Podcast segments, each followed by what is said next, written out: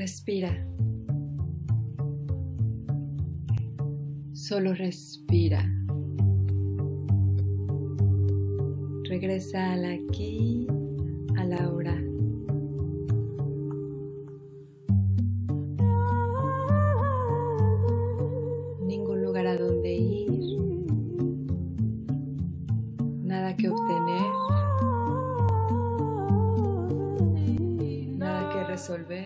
较好的状态的时候，我觉得它能给我一个比较，我感觉我能掌控自己身体的一个感受。Respira. Estás justo donde debes de estar. Disfruta el camino. 呃，大家好，欢迎收听这一期的海螺电台。那我是主播尚那这一期节目的话，由我跟芒果两个人来主持。呃，芒果给大家做一下介绍。Hello，我是芒果。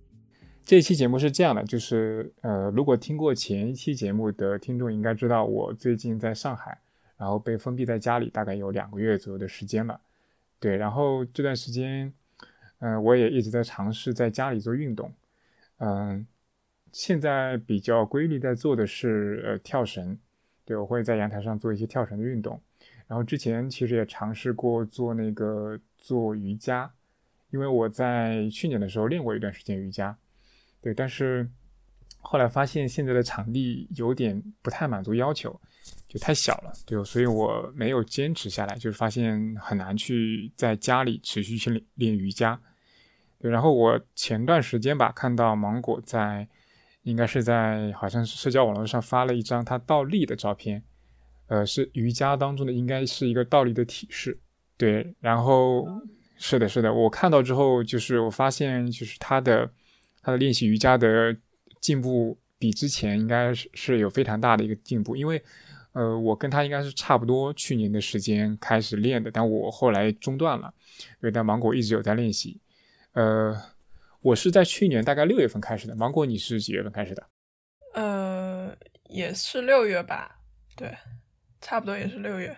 OK，那那也就是说，其实你从去年六月份开始到现在一直是有坚持在练的。我没有，我在六月份大概到七月份练两个月之后，我在八九月份的时候，因为工作上的原因，就是强度工作强度太大了，我就没有继续练下去。对，所以我后来就中断了。对，嗯，所以现在我发现想要捡起来有点难，基本上就靠自己捡不起来。对，我其实比较好奇啊，就是，嗯。你那个时候就是六月份开始练，你是怎么做到说能够一直练到现在的？因为我感觉你的变化其实比较大，就一年一年多，一年不到。呃，我其实六月我我第一次上那个体验课是五月份，然后是在呃凤起路的一家阿主打阿斯汤加的瑜伽馆。那个老师他其实呃之前也在 AT 的运河馆做过。类似于工作坊，然后后来他自己出来开了一家，嗯、那个老师是个台湾的老师。然后我上完那一次之后，其实当时我的力量是很薄弱的嘛，然后我第一次上这种呃力量型的瑜伽，就是上完之后，我觉得很不，就是很一点都不轻松。但是结束之后，我就觉得，呃，这个瑜伽对我产生了非常强的那种很特别的一种吸引力。我我记得我第一次其实也就是学到，嗯，那个双脚式，就是呃，就是双脚 撑开，然后是是拜日的臂吗？不是拜日臂，是双脚式。双脚式就是，嗯，你把你把脚你把脚脚举，就是把你的脚举起来的前面的两个提示。还要往前，对我其实才练呃第一节课老师教到我那个体式，然后我练完之后就是汗流浃背以及精疲力尽，但是我当时躺在垫子上，我就觉得我每个毛孔都特别的通透，然后内心特别沉静，我就觉得这种嗯这种形式的瑜伽对我产生很强的吸引力嘛，嗯，然后我就明白明白。对，但是当时我其实不敢一下子就报报一个卡、办一个卡什么之类的。嗯，我当时首先有一个考虑是那个凤凤起路那那家瑜伽馆，它其实离我家是有点远的。我觉得那个启动成本对我来说有点太高了，就是每天你可能要比较早起来，我就我就没有去那个瑜伽馆。我当时就在等，呃，天目里那那个呃瑜伽馆。对，但但是我其实呃还当时想的是，要不我先在家里 我自己练，就是每每天我。不管练多练少，我至少练五个拜日 A，五个拜日 B 也是 OK 的。然后我就在家里大概维持了三个月的自我练习，就是我自己每天早上可能六点起来，然后铺开垫子，就是我觉得状态不好的时候，我可能就练五个拜日 A，拜日 B。然后状态好的时候，可我可能会往下练到第一次老师教我的那些体式。对，然后到十月份我就去了天目里那个馆。普及一下那个基本的概念，就是刚刚那个芒果提到的拜日 A、拜日 B 是那个 Astanga 这个这种瑜伽的流派里面的呃比较早期的两种体式。对，就是刚开始的时候可能会首先学呃那个拜日 A、拜日 B。对我其实跟那个芒果时间应该差不多，因为我是六月份听当时芒果给我介绍了 Astanga 这种瑜伽的流派嘛，然后当时我刚好是处于一个就是自己也。精神压力比较大的一个状态，对，然后就芒果分享了自己练习的这样一个一个经历啊，对他是比较有帮助的。我当时就被吸引了，然后我也是去那个，我去天目里那边，呃，我当时应该是团了两次的体验课，有一次是那个，有一次是在那个周末去了一次，周末去了，应该是一个对面向于初学者的呃一个简单的口令课，对，一个男老师给我们教了大概一个多小时吧。对，然后第二次是我选了一个工作日，因为当时那个芒果极力推荐去去那个体验那个 My Soul 那个那个课程嘛，对吧？就是你当时推荐说 My Soul 可能会呃体验不太一样，对我就又试了一次 Myso，Myso 是一个女老师在指导我们去做练习，当时有很多人在就是一趟一堂早课里面去大家一起去练习，然后两次练习下来，我的感觉是。呃，我觉得体验蛮好的，就是第一个老师非常 nice，第二个是我感觉我练完之后整个人还挺舒畅的。对我就我就在练完两次之后的在一周，我就办了一张，嗯，应该是季卡，我办了一张季卡，对我就开始去练习，大概是这样。对，然后那个那个可以简单介绍一下那个阿斯汤嘎就是因为可能如果没有练习过那个瑜伽的朋友，可能。呃，可能对于阿斯汤加这样一个流派不太了解，呃，介绍一下什么就？什么是阿斯汤加？在了解阿斯汤加之前，我其实也在练别的瑜伽嘛，但那个时候我对阿斯汤加其实也是一一无所知的。我其实可以先讲一下我自己之前待的那个瑜伽馆，我觉得那个瑜伽馆应该是市面上比较。比较普遍的那种类型的瑜伽馆，因为它有几个特点啊，就是一个是一般这种瑜伽馆，它课程的命名都是以激发你身体的焦虑为核心目标的。然后其实，嗯，它通常的授课形式都是一个老师在前面带，然后，嗯，老师会做动作演示，然后学生在下面跟。但是老师他的这一套体式可能是他两天前刚刚。刚刚编排出来的，而且那个可能是没有经过任何，呃，可能是他随意编的，就是几个体式组合在一起，他就可以编成一套课程。然后一般这种，它没有规范，没有没有那种就是统一的一套，是吧？对对对，它，呃，我我感觉更像是，嗯，它有点像随随性的编了一套，然后就拿出来。带大家上，所以有的时候你会觉得，我这个星期我去上课，好像跟这个老师，我觉得我我练完还感觉节奏还可以，但是下个星期我练了他的另一套，我又觉得非常的喘，或者嗯，觉得练完很不舒服。然后他的课程的编排每周都是不一样，也没有一个系统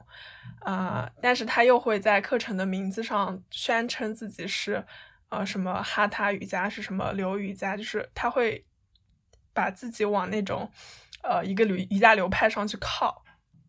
对，然后嗯，然后我再说一下阿斯阿斯汤加和嗯和之前我待的瑜伽馆的区别。嗯，我我是在上完那一次体验课之后，我去开始了解整套阿斯汤加它的体系。我觉得最直观的区别应该就是它的练习方式，还有它的教授方式。嗯啊，前面我们提到的 Mysore 就是呃 Mysore，它其实是一个地名，是阿斯汤加在印度的发源地。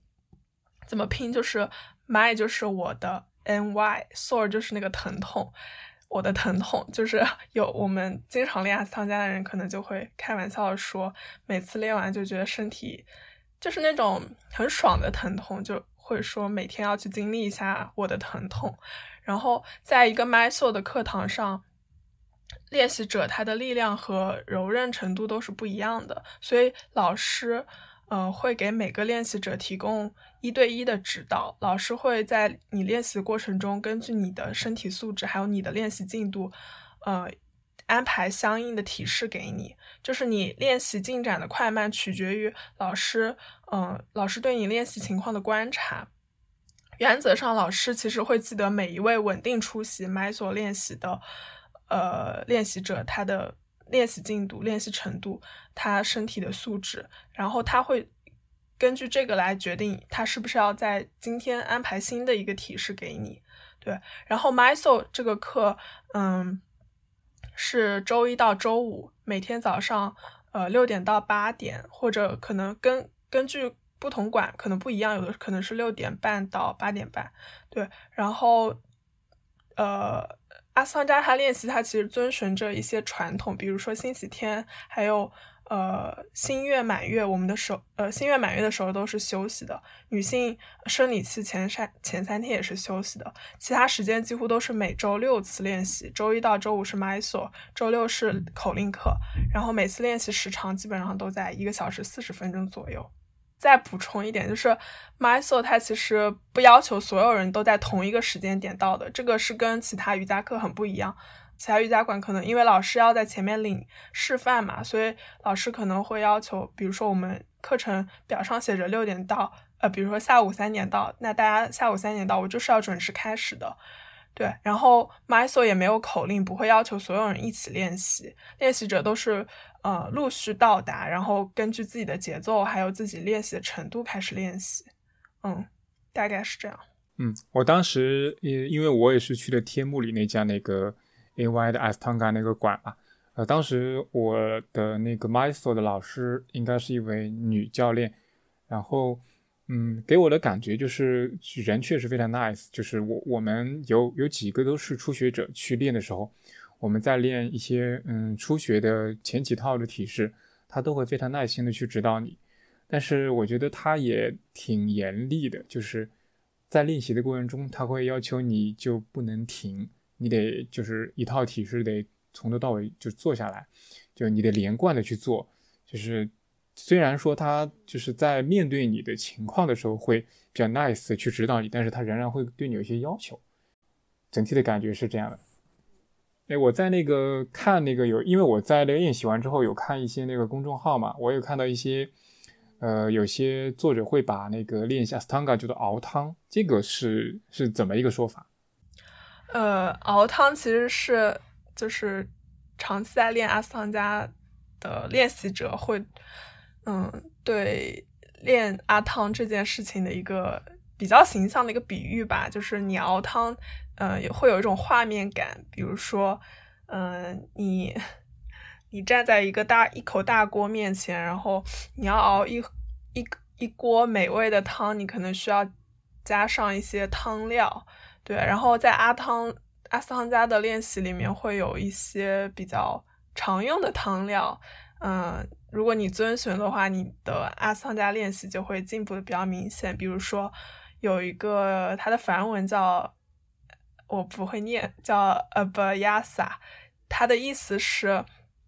你要不间断的回到垫子上，就不管你的身体，你前一天练习你的身体怎么很酸很痛，但是你第二天，呃，不管前一天你失恋了还是，呃，还是失眠了还是怎么样，你第二天就是要出现在垫子上，对，然后呃，还有一一个汤料是，呃，你在垫子上的一些习惯，比如说，其实你前面有提到，就是老师会对你比较严格，呃，也是，其实也是因为，就是，嗯，在阿汤练习里面，其实需要你比较连续的练习，就是你在同一套练习里面，你需要持续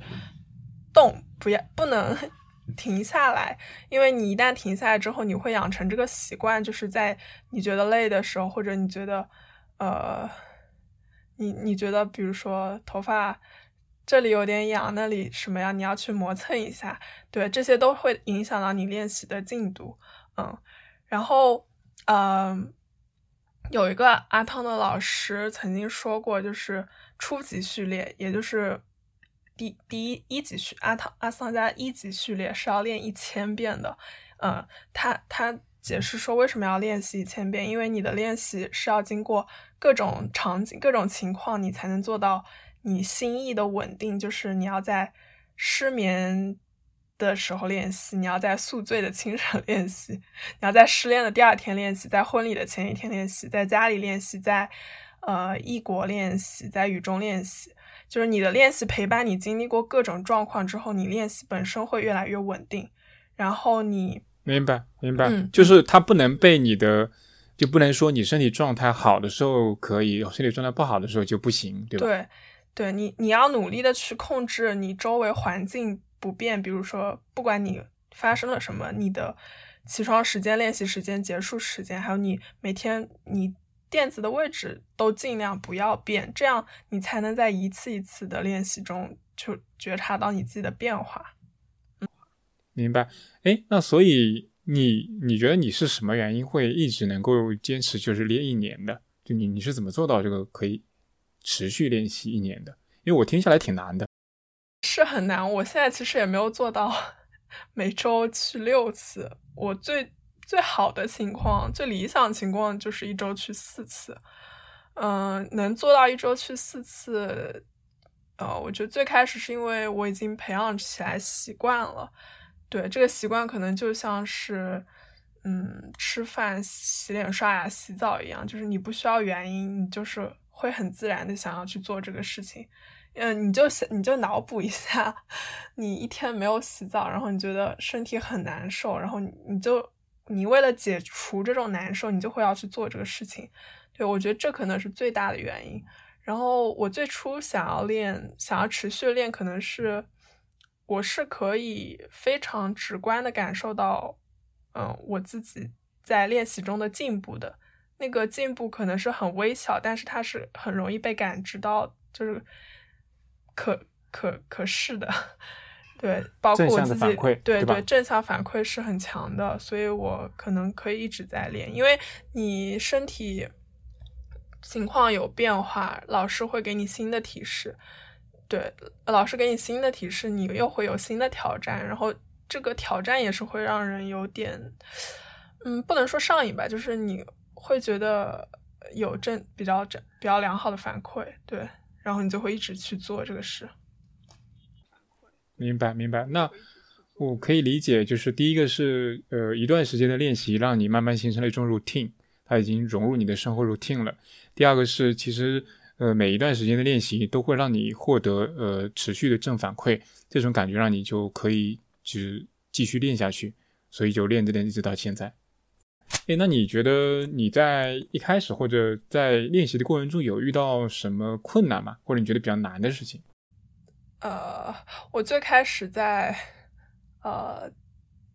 在家练的时候，那个时候其实是杭州最热的季节，你你其实有体会的，就是对对，六七月份的时候，那个时候真的好热，然后我基本上可能练五五个拜日 A，就是最最阿汤一起序列最前面的五个动作，我可能练完我就是头发都浸湿了。然后那个时候，我觉得，在一个非常极端的天气情况下，你要保持练习，呃，对我来说是一种挑战吧，一种磨练。包括说到后期，十一月、十二月开始慢慢进入冬天了，就是你要从被窝里 爬起来，然后保持一样的时间去瑜伽馆，然后其实你刚对你刚换换了瑜伽服，就是穿瑜伽的衣服，嗯，其实是还蛮冷的。然后就从冷到你身体慢慢热起来那个过程，呃，也也是一种挑战。而且冬天的时候，你的身体就是更紧，更紧，第二天起来会更紧，然后你更能觉察到你身体很紧，然后很难下去，那那个感觉其实也挺不好的，嗯。嗯，我自己感觉就是我我刚开始练习的时候，就是刚入门的时候，比如说第一套、第二套的时候，我感觉要连续的把一套、两套练下来挺难，因为我我没有没有任何的基础。然后，嗯，我觉得我刚开始去练的时候，因为我的柔韧性比较差，对，然后我要去持续做那些动作，有有些动作我比较难去，嗯，凹到那个就是更标准的那个位置。然后就是经常练一套两套下来，嗯，因为它要循环嘛，要重复练很多套嘛。我能够在中间保持不断、持续练一个小时以上，对我的挑战都挺大的。刚开始第一个月的时候，对。然后第二个是你刚刚提到的，就是练习时间和规律这个问题。嗯，我觉得对我来说。当然，这个也会有了，就早起这个也也是一个困难点，这个大家都会有。但我另外一个是，我觉得就是就是你，因为有的时候你要去练这个，其实需要你的身体状态还不错的一个状态。嗯，然后我自己有的时候因为工作啊或者那个睡眠的原因，有的时候身体身体状态不太好。就在身体状态不太好的时候，你依然要去就是保持练习，有的时候对我来说有一点点难。就我可能那天身体，比如说不太不太舒服，我可能那个，比如说背可能不舒服，然后你让我去练的时候，我可能会觉得有点吃力。就是我前面说我形成了一个 routine，但是我最近 又没有这个 routine 了。就是大概，嗯，我觉得四月份我的练习次数就明显是比之前要少，呃。最大的原因可能是最开始支撑我练习的那些原因，好像，嗯，已经没有办法再支撑我，就是继续往下练了。我最我最开始，呃，想练阿阿汤，是因为我觉得这个体系有点变态，就是我对这种很，嗯，有点好像有点反人性的东西，我就很想尝试，也可能是一种想要证明自己的一种形式，然后以及我就是很想。嗯，很想增加我自己身体的力量，呃，这个我我其实也达到了，所以当这两个目的已经被满足之后，我就好像有一点不知道练习的呃意义，就是那个驱动我的练习我的那个东西到底是什么，以及，嗯，其实一周有六天，每每天可能练光是。单纯练习就一个小时四十分钟，以及你要到馆里，在你可能要洗个澡什么，我我一天可能花接近真的是三个小时不到一点，呃，在这件事情上，嗯，到后面就近期我会感觉，我可能以前周六日我我会想出去玩一下什么之类的，嗯，但是我我现在会为了维持那个 routine，维持不变的练习节奏，我周六。就不出去了，因为我周六我我要上领课，我要上一级口令课。然后如果周六日出去的话，我周日晚上如果回来的晚的话，又会耽误我第二天周一早上的练习。然后我为了维持这种稳定的练习，我把我之前可能一些能够带给我其他快乐的一些事情给舍弃掉了。我就好像感觉我生活中百分之嗯百分之六七十的。节奏都是要围绕着阿斯汤加的练习来，我就开始怀疑我为什么要这样做。对，这也是我现在遇到的一个困难。嗯，我觉得，嗯，就是可能就在你刚开始练阿斯汤加的时候，它有很多吸引你的地方，然后你要去通过保持练习去慢慢习得它。这个过程中，其实你还是要去遵循它的规范的，对吧？因为就是它遵循它才能够呃按照它的体系进步嘛。但是当你达到说，其实你已经能不错的掌握很多练习的方法，也达到了很多它的体式之后，嗯，我觉得你现在是觉得他的这种近乎苛刻的这种练习的时间的投入规律，有一点点反过来限制了你，对吧？让你时间上反而做了不自由。我觉得这个其实其实到了到了一定阶段之后，其实我觉得可以根据每个人的情况去做一些调整，因为嗯，你是初学者的时候，你可能就是听他的，但是当你已经可以比较熟练掌握它的时候，其实你可以去调整一些呃更适合你的练习的方法，比如说，我觉得是不是可以减少一些时间。对吧？你可以，你可以动态调整一下这个每天练习的时间，或者周末的时候，可能你腾出时间来，我觉得是不是都是考都是可以考虑的。嗯，除了这个以外呢，就是你现在觉得它有一点点反过来限制了你的时间的自由度。呃，还有可能就是，我不知道你有没有这种体会，就是我在练习中。因为阿斯汤加他的练习每个体式会停留五个呼吸嘛，就对我来说，呃，一个体式到下一个体式的呼吸的间歇，或者，嗯，一个体式衔接到下一个体式的串联的动作过程中，我就很容易走神。就我觉得我每天在练习场之外的那些念头来到带到练习场之后，就会被无限的放大。我就觉得我每天。被那些念头折磨着，好像也没有办法特别专注练习。对，这个是我另一个困扰。明白。哎，那我想问，就是你没有在这边练习的时候，你在其他的地方的时候，这些念头不会困扰你吗？嗯，我我在之前的瑜伽馆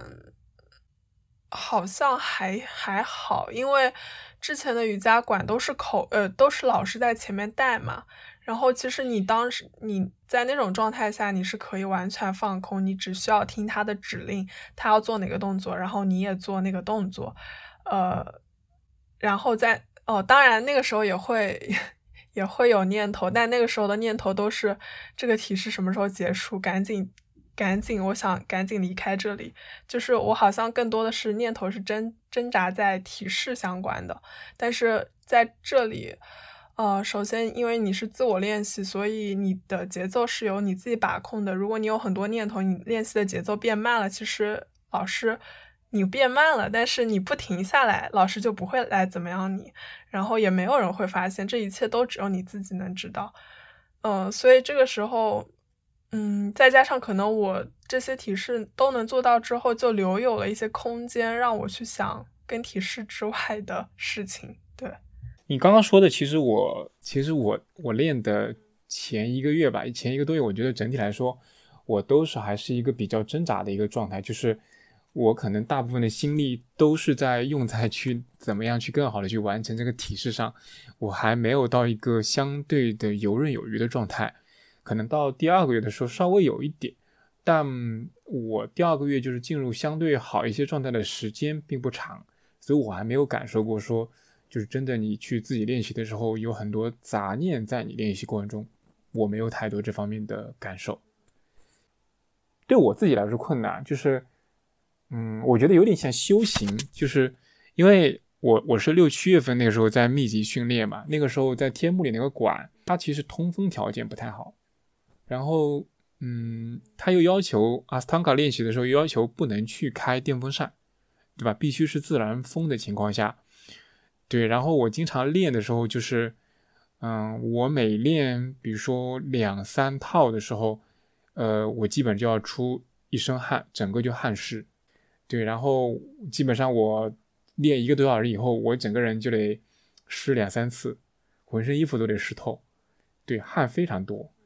对，所以在这个过程中，对我来说，因为浑身是汗也很难受嘛，整个人处于一个会比较的，第一个是。呃，吃力，第二个是也比较比较狼狈的一个状态，对那种感觉持续了蛮长一段时间，呃，让我觉得练习是一个修行，就是是需要坚持的事情，就不是一个很愉快的过程。呃，可能到后期会好一点吧，对，因为前期我我觉得就是体验挺差的对我来说，但到中后期，我慢慢感觉有一些体式我都能掌握的不错之后，我就开始。嗯，有进步了，那个时候感受会变好，也不会说因为做一些简单的体式就可能大汗淋漓的，也不会。嗯嗯嗯，我觉得前期真的需要一些信念。我感觉我前期就是就是靠靠我想要，我就是要想要呃尝试，就是把这个有点反人性的东西维持做下去，靠这种信念做下去的。哎，那个，那我们可以说说，就是你觉得练阿斯汤加给你带来的好处，或者你你从他那边收获了东西，你觉得是什么？嗯，呃，我我觉得最显性的层面可能是，呃，瘦了。然后，呃，我我去年最去年最紧的裤子，到今年来穿都是松的。对，然后我还我还拿针把它缝了，就是缝到我现在合适的尺寸。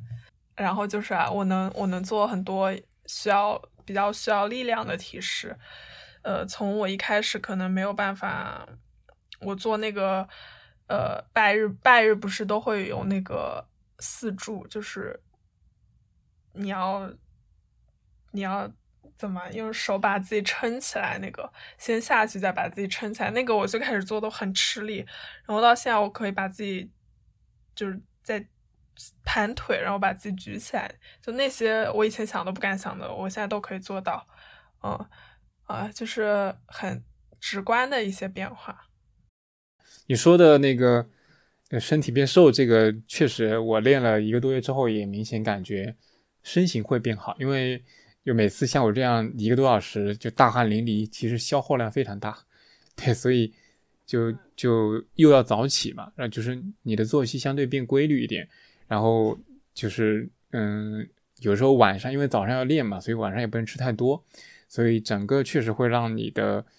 呃，整个人身形会变瘦，就是你的可能赘肉会变少，我也是有这样的感受。然后我我其实有另外的，就是呃，我以前在练阿斯汤嘎之前，因为工作强度一直比较大嘛，那个时候经常会有，嗯，比如说那个颈椎不舒服，或者说我的肩肩膀不舒服，因为我伏案工作的时间比较久，强度比较大，对。但是我开始练阿斯汤嘎练了可能不到一个月。我感觉就是，除了我感觉身体消瘦以外，我的这些这些酸痛的症状明显减轻了，是肩膀啊，像颈椎啊，我自己感觉后来是因为我之前在这之前也比较，呃，去尝试一些拉伸的放松的一些呃动作嘛，就因为比如说去拉伸你的你的颈椎，去呃放松你的肩膀等等。我后来发现，其实，在练习阿斯汤卡的过程中，它有很多的体式，其实是跟拉伸的那些是有相似性的。就其实它，你在练体式的过程中，它已经在间接的拉伸跟放松你的很多关节和你的肌肉。所以，当你持续每天，当然我做不到每天，我可能是一周三到四次，你去持续去练之后，呃，我感觉我的肌肉确实变松弛了。就不至于像原来那么紧绷了很多地方，对，这个是我觉得我意料之外的一个收获，因为之前其实没有料到它还能带来这样一个好处嘛，只是想着呢说能训练的话，比如说力量感啊等等啊，就是练完之后的一个舒畅感，可能这方面是能有预期的。但刚刚那个其实我后来想也想通了，就是确实这里面是呃有一个潜在的关系在里面，对，还蛮有意思的，嗯。对我也是，我自从练阿斯塔加之后，就是肩，我之前肩膀和脖子一直会不舒服，然后那个时候我其实也在另一个瑜伽馆，他们会有那种肩颈瑜伽这种课程的名称嘛，但其实，呃，练完很爽，但是第二天几乎没有什么用，你该疼的还是会疼，但是练阿斯塔加之后，就好像这个问题。再也没有在我世界里发生过，我就几乎都忘了这件事情曾经就肩膀痛会曾经跟我其实曾经非常困扰我，对，但现在完全没有。这个对，其实我觉得就是你长时间伏案或者保持某一个姿势之后，你的肌肉僵硬了，然后当你通过像阿斯汤加这种，你去放松它，你去活动它，你让它变热，然后不断的去拉伸肌肉之后，它就变得松软，就不再紧张了嘛。其实。其实疼痛酸痛就是因为肌肉紧张了嘛，对吧？它僵住了。对，还有一个，我觉得首先就是你你刚刚提到，就是像 MySoul 啊，很多课程是要早上去练的嘛，早上六到九点。我通常是嗯七点多开始练，练到八点半左右，大概是一个半小时左右，所以我得每天很早的起来，大概六点出头就起来，因为我从我住的地方去那个瑜伽馆大概要一个小时，呃左右一点，我得先坐地铁，然后再打车，对，就还还挺折腾的，但我觉得，嗯，就是怎么讲，就是他他间接的去给我设计了这样一个我必须要早起的这样一个习惯，对，因为我要去练习嘛，我就就一个半小时这个时间，其实我我下午和晚上是不行的，因为晚上我往往要加班，对我不太可能去晚上的时间抽抽出去去做练习，所以我唯一能选的时间就是上午早上，我因为我早上十点钟上班嘛，对，所以他逼着我每天得晚上可能十一点半之前必须要睡觉，然后就每天早上大概六点钟起来，然后就过去练习，嗯，他慢慢让我的生活作息习惯确实变好了。慢慢养成了一个早睡早起的一个习惯吧。以前可能我虽然也不会特别晚，但有的时候会到十二点、十二点半的样子。对，但是就是练阿斯汤加之后，基本上就得十一点半起，有时候十一点。对，因为当天可能很疲劳，因为练了之后加上白天工作很累之后，就可能会特别累，就早点休息。对，这是这是我觉得一个改变。另外还有一个，我觉得。就是我练阿斯汤加之后，我练到两个月的时候状态，那个时候是我比较好的状态的时候，我觉得它能给我一个比较，我感觉我能掌控自己身体的一个感受。嗯，我我在这之前其实有比较长的一个运动习惯的，我常年跑步，我也常年跳绳，然后我有也有很一段时间是会打网球啊等等。对，在这些运动当中。嗯，比如说像跑步或者跳绳，它是一个长时间的有氧。我经常会连续跑个四十到五十分钟，或者连续跳绳一个小时。这种其实，呃，你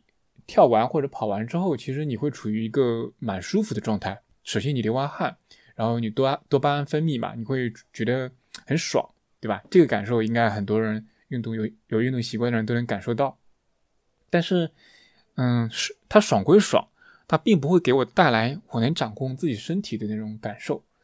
因为，嗯，我自己后来想，其实我不管是跑步还是跳绳这种，虽然我能够获得这种多巴胺的快感，但是其实我每次呃高强度运动完之后，我的肌肉，我的很大一部分肌肉仍然是紧张的。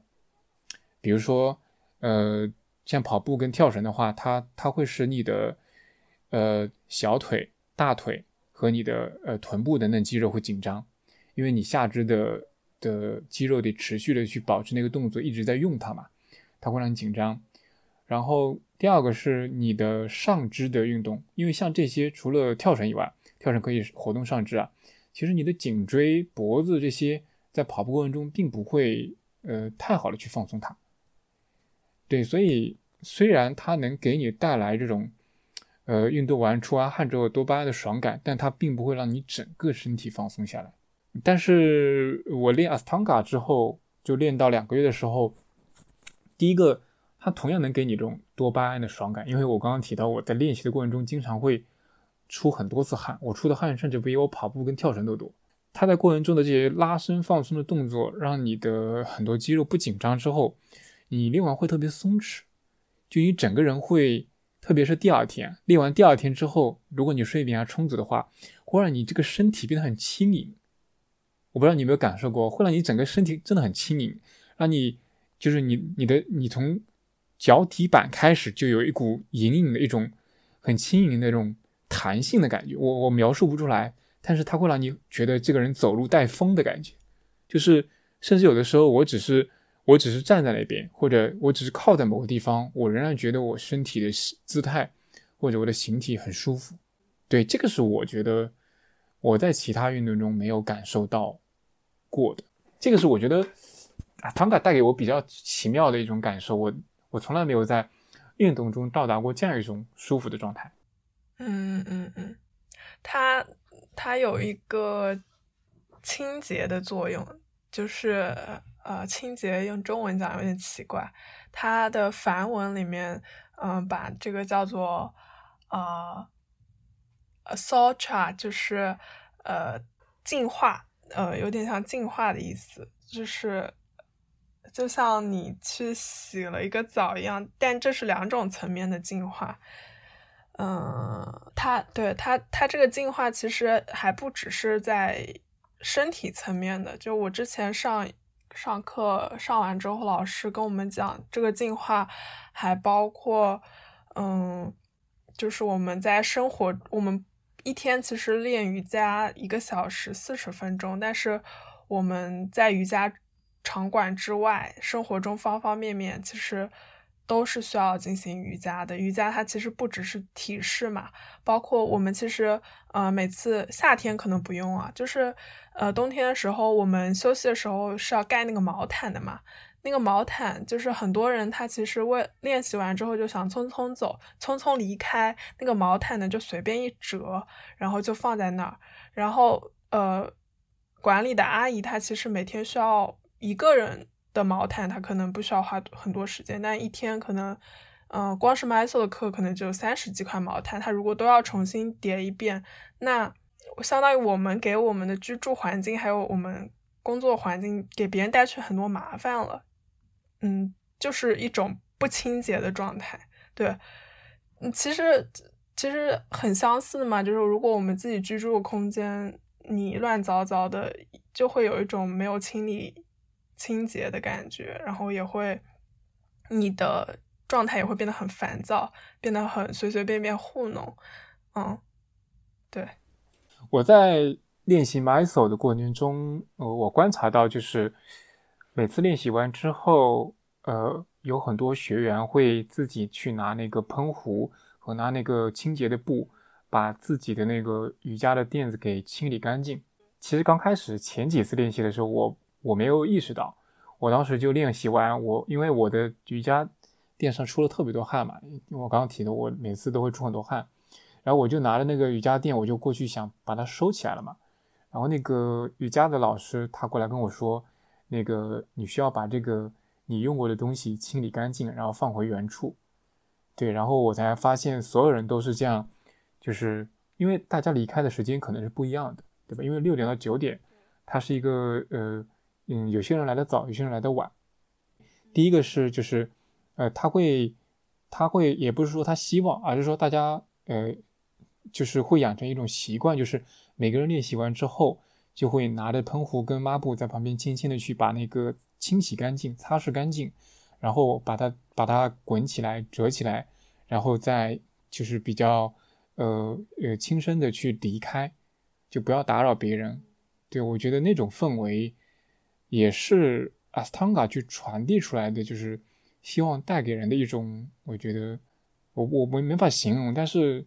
给人就是觉得变变得很自我管理或者整理的这样一种理念。对我觉得这点蛮好的，就是总总体感给人感觉是，就是你如果是一个好好去练习阿斯汤加的人，你会变得很让人觉得很舒服，你不会觉得这个人麻烦别人。对吧？或者说做出一些不太得体的一些行为，对，就是你对你周围的环境还有人，就就会有一种发自内心的关怀吧，就是嗯，不去给别人造成麻烦。嗯，除了以上以外，你有没有其他，比如说阿斯汤加练完之后，你觉得对你其他方面可能带来的一些好的影响？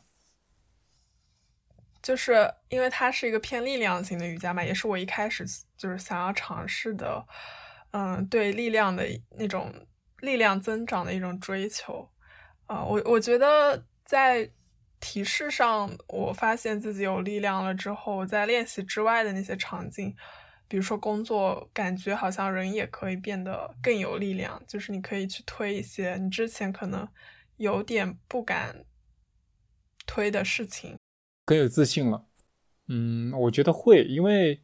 其实首先你练这个事情练了很长时间，练了一年，而且其实这个这个事情从你开始和中间持续其实都挺难的，对吧？就是能够把一件其实挺难的事情持续的做得很不错，其实是能反映一个人的一些品质，比如说坚韧，对吧？比如说那个我觉得有耐力，那嗯，我觉得而且。这个过程中你也观察到自己的一点点成长跟变化，这些正反馈是能让人感觉，我觉得就是我觉得自己是一个很不错的、很厉害的人。对，所以我觉得这种东西会给你自信，就是你觉得，嗯，我可以把挺难的这件事情也做好，那我在其他方面去试试，也许也可以做得不错。我觉得还有一点就是我自己感受到的，我练阿斯汤加练完之后，嗯，它会让我的专注力会变好，就不会那么。我以前就是。嗯，我其实是一个挺闲不下来的人。就比如说我工作的间隙，我可能出去散步啊，或者休息的时候，我仍然会去听一些东西或者看一些东西。比如说零碎时间可能刷手机，中午休息之后我可能会去散步。但我散步的时候，我不会让自己闲着，我就是我会听播客。就基本上你不会说让自己处于一个五官处于一个放空的状态，很少。对。但是我感觉我练了阿斯汤卡之后，逐渐给我带来的变化是，在有的时候我我停下来放空下来的时候，我不做什么事情的时候，我也没有那么的焦虑或者觉得好像我应该做点什么，就它让我能够去享受一些发呆、闲暇不做什么的一些时光。OK，那还有什么你觉得关于阿斯汤加你想聊的其他的东西？呃，就是我有一个观察，呃，其实也不是观察，就就是在我们一般刻板印象中，练瑜伽的都是女生嘛。但是呃，包括我之前在那个馆，就我没有见过一个男生。但是我在阿汤的馆里，我发现有蛮高比例的，当然这个比例肯定不会超过女生，就是一个跟其他。馆瑜伽馆比起来较高比例的一个男生在练瑜伽，就嗯，我自己看就是包括网上一些呃别人发的东西，会觉得好像男性都是比较排斥瑜伽，觉得瑜伽就是拉伸啊，就是柔韧啊、劈叉能下腰，好像练瑜伽这件事情好嗯，感觉显得比较娘。然后，如果他想尝，他内心是想尝试的，但他也会有很多顾虑和担忧。嗯，我想了解一下你是怎么想的，因为为为什么我跟你提到瑜伽，嗯，练阿斯汤加这个事情，你好像一下子就会表现出想尝试，但也没有什么顾虑的样子。我觉得首先说一下那个大家对于瑜伽的刻板印象。其实我们在公共的空间，就或者社交网络上看到的，大家往往看到是一个瑜伽的切片，可能就是看到一些画面或者看到一些动作，对吧？其实大多数人是没有对瑜伽有一个稍微深入一点的了解，就是瑜伽到底是怎么练的，瑜伽是怎么样的一些东西，其实没有，除非你特别有兴趣，很多人是没有深入去了解它的，只是通过一些影视的资料、图片、视频，大概知道啊，瑜伽看上去好像是。凹一些奇怪的动作的，就是给人这种刻板印象。嗯，我觉得这个是为什么大家，呃，可能会觉得瑜伽就对瑜伽的一个片面的认识的一个原因。另一个是，我觉得可能跟我之前有健身和运动习惯有关。对，就是第一个是我有健身运动习惯之后，其实任何对于呃去。改变或者去让你身体更舒适的一些运动，我都会愿意去尝试，对吧？不管是跑步啊、跳绳啊，或者健身啊，其实网球啊，其实都是去呃调动你身体的一些肌肉去做一些动作嘛。我觉得，如果说是有一些嗯运动或者健身基础的人去看这个瑜伽，会可能会更好理解一点，因为我去了解瑜伽之后，发现其实它对你的力量的要求。对你核心的要求其实是还比较高的。然后就第一个是你从一个运动爱好者的角度去看这件事情，你觉得这个它不是一个，对吧？首先它不是一个摆摆姿势的事情。然后当你深入去了解的时候，你发现它是一个柔韧性跟力量感，呃等等，呃比较均衡的一个事情。而且它对力量的要求挺高的。就所以我感觉就是我最后觉得我想去持续练它的原因是，我觉得。练它能够让我的力量身体的这种呃肌肉力量，包括协调感各方面都会变得更好。而我觉得这个是很多的运动或者说健身的基础或者相通的东西，就是很多不管你练什么，其实你的核心力量、你的肌肉力量，其实都是你呃去做好一个事情、一项事情的一个基础。不管你是跑步，不管你是跳绳还是打网球，你的核心力量是吧？等等，其实都是非常重要的。所以，我从我觉得从这一点来说，就你你去看它底层的一些东西，其实我觉得都是相通的。对，所以我觉得就是你从这个角度看看它，你会更容易理解它，你不会觉得它只是一个好像女生去练练的一个一种运动啊。但而且我觉得，另外我发现一点，嗯，我去看那个瑜伽的教练，包括看一些书的时候，发现其实练习瑜伽的比较多的大师啊，就是可能被尊为练得比较好的人，很多都是男性。嗯，对。包括阿斯汤加，他的就是发起，就是设计这个系统的那个，呃，他们叫他咕噜，就是大师，呃，也是一个男性啊。包括现在的传承人是他的侄子，也也是个男性。对，就是我刚开始去上那个周末的口令课，那个老师，呃，他也会就是。刚开始大家了解阿斯汤加的时候，他会介绍嘛？他说，其实阿斯汤加其实对于男性来说也是一个非常适合的运动，但是就是因为很多人的这种偏见，觉得好像男生不应该去练那种娘兮兮的运动，就是就是会有会有这样一种观念上的偏差吧，就是导致大家不愿意去深入了解这样一个运动。但当你去愿意去抛开这种偏见，深入去了解的时候，发现其实不是的，它不是一个只适合女生的一个运动。嗯，然后还有其他的呢？你觉得什么样的人？就如果你来推荐的话，你会优先给什么什么人群推荐？呃，尝试阿斯汤加，以及你觉得什么人群可能不是那么适合？OK，嗯，我会去给有运动习惯的或者有健身习惯的人去推荐阿斯汤加，因为就像我刚刚提到的，如果说他有一个呃，有一段时间，嗯，相对规律的运动习惯，或者他有健身的习惯，其实他大概会对于，呃，健身的一些里面的基础的知识会有一些了解。比如说，你应该去增强你的核心的力量，你应该怎么去训练你的肌肉啊，等等。而且他可能也在这个过程中尝试过一些正反馈。对，所以当我去给他介绍阿斯汤加的时候，呃，他会更容易理解说，呃，你为什么要去练这个东西，练这个对你有什么好处。我不需要给他去介绍很多前情那些背景，因为你只是给他灌输知识的时候，他没有真的感受过这东西，很难理解的。对，所以我觉得更更适合有这种基础的人，有这种意识的人，他会更好理解，他会呃更容易想去尝试一点。对，然后嗯，我觉得对于没有运动习惯的，或者想要去。嗯，在自己身体状态可能不好的时候，想去尝试也不是不好，就可能比如说他是一个大体重的人，他想要去呃通过这个阿斯汤加去呃减脂，比如说我是不太推荐的。为什么呢？就是因为我觉得阿斯汤加并不是一个门槛很低的一个运动，对吧？我刚刚我们也提到了，就是它对于人的要求很苛刻。对于时间，对于每次练习时长，对于规律练习都很苛刻。呃，如果你是一个没有运动习惯，呃，或者你是大体重的这样一个状态，其实你一开始去入门会非常难，很多姿势你做不到，然后中间你可能会很喘，然后你核心各方面也都不行，你的入门就会比很多可能相对素质好一点的人难很多倍。所以估计很多人会被他的这个。这个痛苦的阶段挡在门外，你可能就啊算了，我放弃了，我还不如尝试一些其他的。第二个是，我觉得阿斯汤加并不是一个性价比最高的一个减脂的一个运动，因为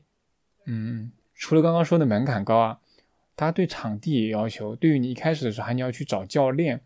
对吧？各方面要求都很高，每一次练习都要一个多小时甚至两个小时，它也不是那种。像跑步啊，或者像跳绳这种，它是一个高频率的有氧运动。就一一般来说，像跑步啊、慢跑啊，或者像跳绳，其实大家是公认的那种，呃，比较有效率的减脂的一些运动嘛。嗯，所以我觉得如果是这种情况，其实我更推荐他们会去尝试一些，比如说你一开始先去做一些快步走，把让自己形成一些运动的习惯，或者让自己获得一些运动带来的正反馈。慢慢慢慢，当你达到一个理解运动能给你带来好处，并且获得正反馈的前提下，你再去尝试，我觉得会更好一点。我刚刚看到一条杭州那个 AT，就是我们我在的那个瑜伽馆，他发了一条推送，就是他两个月之后会，呃，相当于他们现在把一块新的场地盘下来了，就场所有扩张。等一下，我看一下去，对，还是在那里同一层，他们就翻把面积翻倍了。现在就是新的那个场地，呃，他们签下了馆南侧正对天目里水晶广场的超大空间，现在就在装修。对，之后就是同时可以容纳更多人练麦索了。嗯，而且视角会更好，因为它现在是一个长条状的，可能。呃，通风啊，什么都不是特别好，但是它切下来这个是一个正正方方的，然后往外看下去就是水晶广场，视角视野也很好。那说明它的运营还不错啊，是吧？它的运营应该我也感觉还扩张了，可以的，可以的。我觉得这个创始人他自身就是特别喜欢这个事情。对对对，我跟他那个沟通过几次，就是因为刚开始练习的时候。他因为我去练 Mysore 嘛，有段时间可能大概一周去了三四次，然后他又我当时又是比较少的几个男生，因为练男生的本来不多嘛，所以他也注意到了我。他说：“哎，我经常能看到你。”然后我们聊起来，他说：“哎，你为什么想来啊？”然后跟他聊，就是聊了一些嘛，对，跟后来也加了那个联系方式。他觉得我前期的锻炼还蛮刻苦的，虽然后面放弃了，而且他看起来好年轻。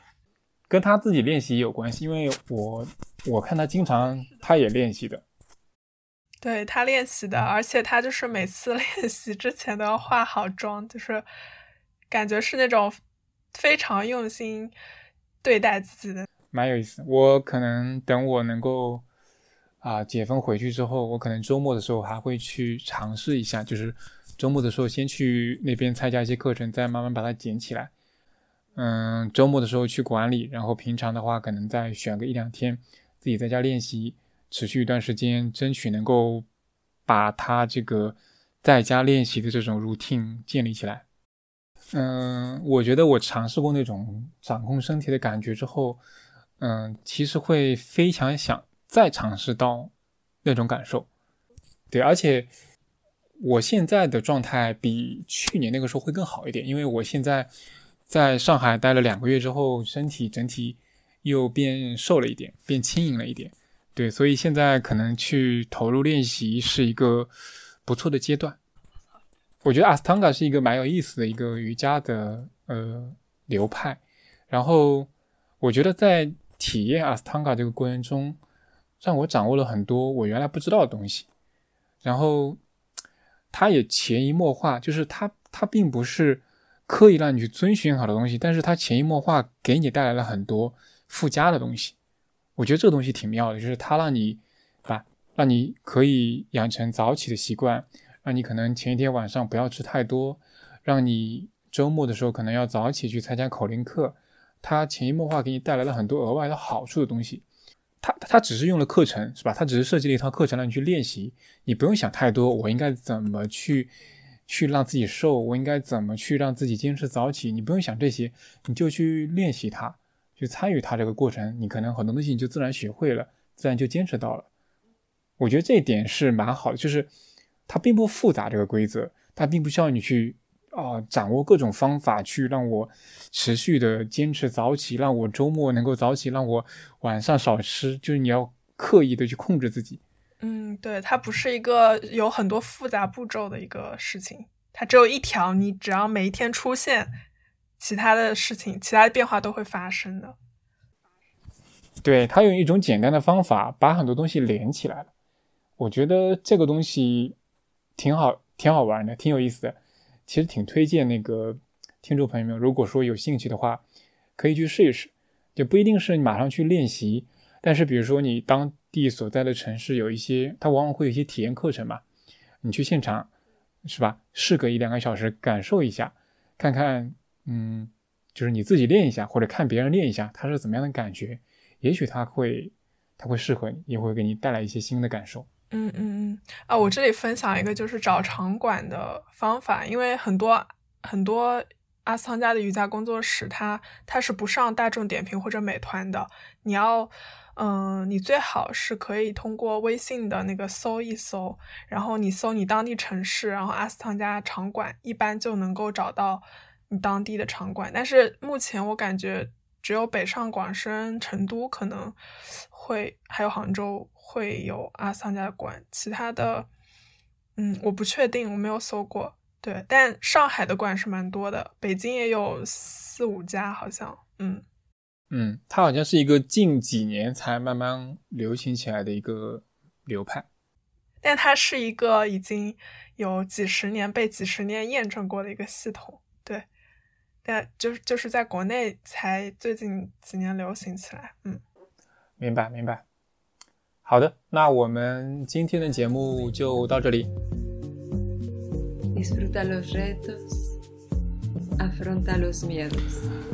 好的，那欢迎收听这一期的海螺电台。